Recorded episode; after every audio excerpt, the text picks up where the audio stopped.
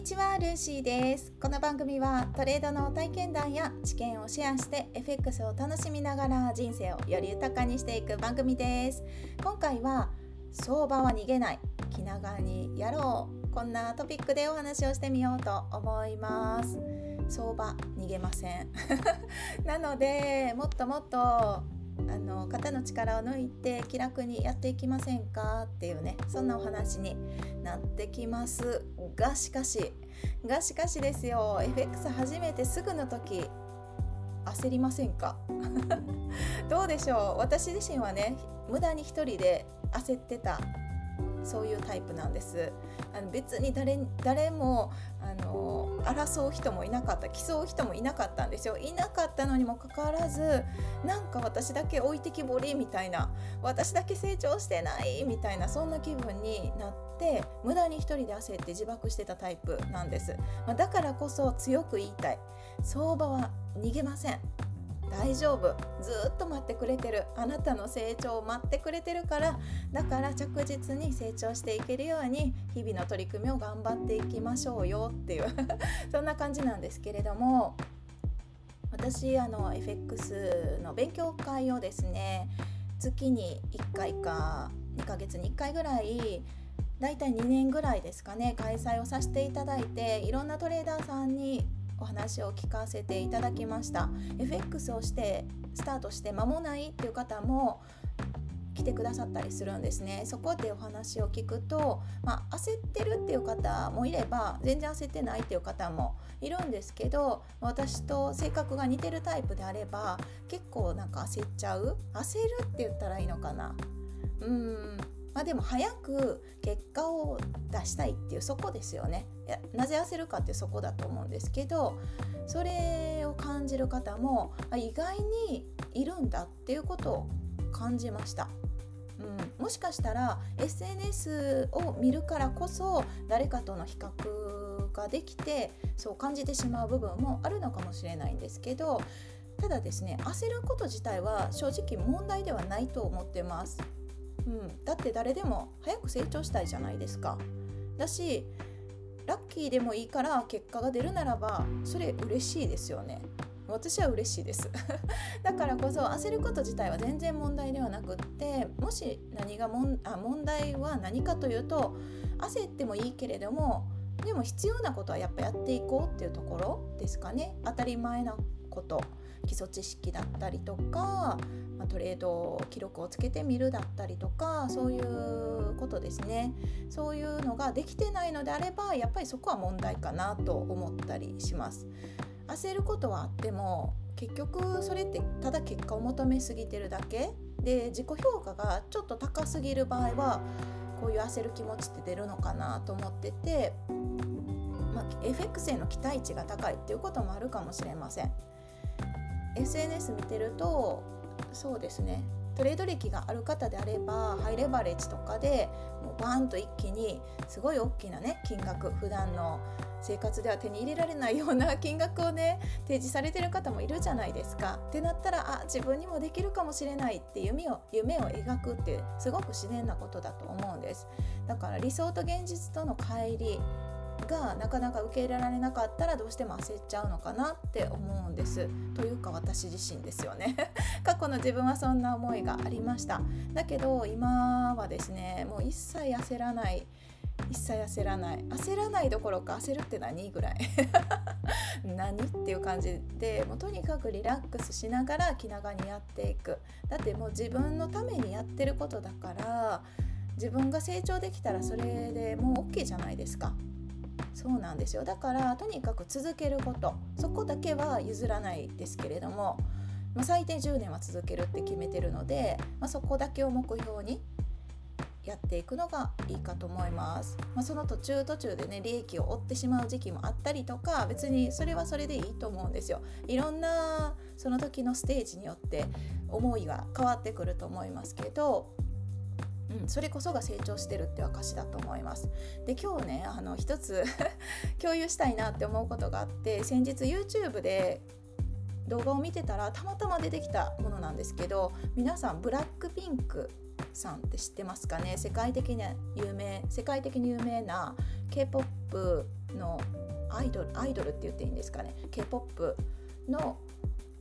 方ですよね。でグループですよね。で詳細は私もあんまり分かってないんですけどその動画で拝見したのはですねもうこのブラックピンクから学べるなって思ったんです。それを共有したいと思ったんですけど k p o p っていうのはその方が言ってたのはね k p o p っていうのはうんと世界的に有名になったそういうアーティストたちのことっていうよりかは韓国で生まれたねではなくって練習生時代のことを k p o p っていうかもしれないみたいな感じおっしゃってて。で練習生時代。だからデビューする前ですよね。でその時の時代っていうのはだいたい4年から6年。1人ずつそれぞれ違いますけどだいたいそれぐらいの練習生と言われる時代があるらしいです。全寮制の寮に入るよみたい入るみたいな感じなんですけどで1日練習は14時間ぶっ通しです。で13日連続でのレッスンが練習生の時代だそうなんですね。それを聞くだけでもなかなか過酷じゃないですか。でそれぞれの分野でかなり高いスキルを求められます。そしてチームとしてグループとしてやっていくって初め定められても中には脱落していく人もいますそれは自分の意思で脱落する場合もあれば多くの場合はその査定する先生みたいな感じですかねその人に認められずにあこの人たちはちょっとデビューは難しいねっていうことでさようならみたいな感じかな。でどんどん落ちていくっていう。で最終的にデビューできるかどうかも正直わからないらしいんですね練習生時代には。もちろんデビューできる可能性はあるかもしれないけれどもわからない。保証はされてないですよね。でそれであのその動画を見てていやすごいなって思ったんです。いや当たり前なんですよ。努力のね差をね FX のトレーダーと紐付けるのは違うかもしれません。比べるのは違うかもしれないけどすごい努力量だなって、まあ、だからこそ世界的に認められるアーティストになってるわけだしでその方たちがおっしゃってたのは最終的にはもちろん能力とかセンスあるけれども最終的にはもう生き残る忍耐力それで成長の差が生まれるっておっしゃってました。これがね、全員に当てはまる答えではないかもしれないけどこれって相場にも FX においても私もそう思う部分でもあるんですね、まあ、正直それこそね私なんて1日14時間相場に当てたことないです。ないです。だってお昼の仕事もしながら夜にトレードの練習チャートを見たりとかいろいろしてたわけですよ。まあ、14時間まるっと開けれる日なんかないし、そもそも勉強のやり方もわからないからそもそもできないんですけどそれがこのブラックピンクでは13日間連続で休みがないんですよ。すごくないですか？しかも体を使うわけだし歌も歌うしもう体力勝負ですよね。本当に心が折れて仕方ないと思うんですそれをいかに自分で奮い立たせて持ちこたえるか。そして若い年齢ですよねきっと。この練習生に入った時はすごく若いと思うんです。きっとね。何歳からスタートするのか分かんないですけどそんななんか社会経験もないところで忍耐力とかすごい辛いなって 見ててもなんか悲しくなりました。そして逆にですねいや FX なんて楽なのっていうふうにも思っちゃったんです、まあ、楽っていう言葉を使うと良くないかもしれないですよ。楽ではない部分は多いけれども、まあ、比較すればの話ですけどだって FX は誰とも競わなくていいんですよ。誰とも競わず自分のペースでもちろんギュッと凝縮して学習してお勉強することもできる。それで成長をねスピードアップさせる方もいるし逆に自分のライフスタイルに合わせてのんびりやっていこうっていうタイプも世の中にはいるわけじゃないですか。それでも誰にも何も怒られないです。それってすごくないですか？それでいて最終的には利益を獲得できてお金をもらえて生活もできるってすごい仕組みだなって改めてこのね このブラックピンクの動画を拝見して FX のありがたさをより感じました。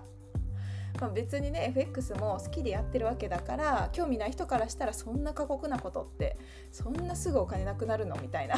そう思われる方もいらっしゃるからそれはね価値観だからいいんですけどそう今回共有したいなって思いました。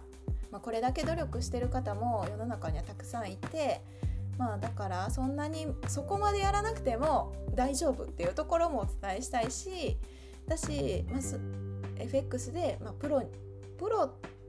まあ、どこかの企業に勤めるわけじゃないからあれだけど自分の中でプロになりたいってこうね定めて職人みたいなもんなんで定めてやっていこうって心決めるならば、まあ、それぐらいの覚悟があってもいいんじゃないかななんて思いました。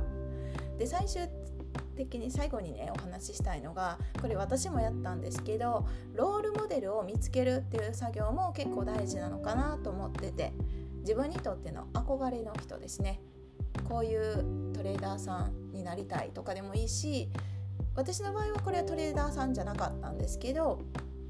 ま、人生においての、大先輩で自分はあこういう生き方していきたいなっていう人がいるんですね。でその人だったらこのチャートを見てどうするんだろうとかこの憧れの人がもし隣にいて見られてたら実際このトレード見せれるとかそんな感じで妄想でねコンサルを受けてたことも一時期ありますそしてそれを目標に書いて紙に紙に書いて壁に貼ってた時期もあります。見られててもこのトレードできますか？みたいな。損切りをね特にずらしてた時期なんでそういうことを書いてました。それでもねずらしちゃったことがあるから。あるからあれなんですけどだけどこの憧れの人だったらどうするとか、まあ、その人だったらこのチャートはどう判断するんだろうとか一つ客観的に見える見れる材料になりやすいのかなと思うのでのロールモデルを見つけるっていうのも結構おすすめのやり方です。まあ、そんな感じでとにかく相場はね本当に逃げません。為替という仕組みがあるある限りトレード自体はあると思うんですね。だから成長に焦る必要はないです。と言っても焦ると思うんです。だから大丈夫。みんな焦焦るかもしれないし私焦ってたんで大丈夫です。焦っててもなんかいつの日かね焦る必要性が焦ることが無駄だなとか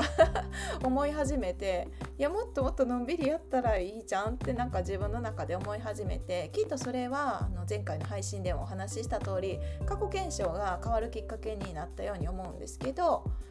まあ、なんなら過去検証の過去検証するきっかけになったのは大きな損失だったわけなので、まあ、どれがねスタートラインかはあれだとしてもきっと続ければまあ皆さん何ですかね先輩トレーダーさんたちがおっしゃってるこれがいいよあれがいいよっていう過去検証したらいいよとかトレード記録取ったらいいよとかそのいいよっていうのにどんどんどんどん素直に聞き入れることができると思うんです。まあ、それしてたら気づいた頃には1年経てば2年経てば過去を振り返れば間違いなく成長してるのでそう本当に成長します。誰でも平等に成長します。やることやってればね、まあ、やることやってなかったら成長はちょっと分かんないですけど分かんないけどだから本当に気を楽に 気楽にリラックスしながらやっていきませんかっていうお話をこの年末にですねどうしてもしたくて したくてお話をさせていただきました。ということで今回は相場は逃げない気長にやろう。こんなトピックでお話をしました。また何かヒントになれば幸いです。今日も最後までお聴きいただきありがとうございます。それでは皆さん今日もハッピートレーディング。では次回の配信でお会いしましょう。失礼します。ありがとうございました。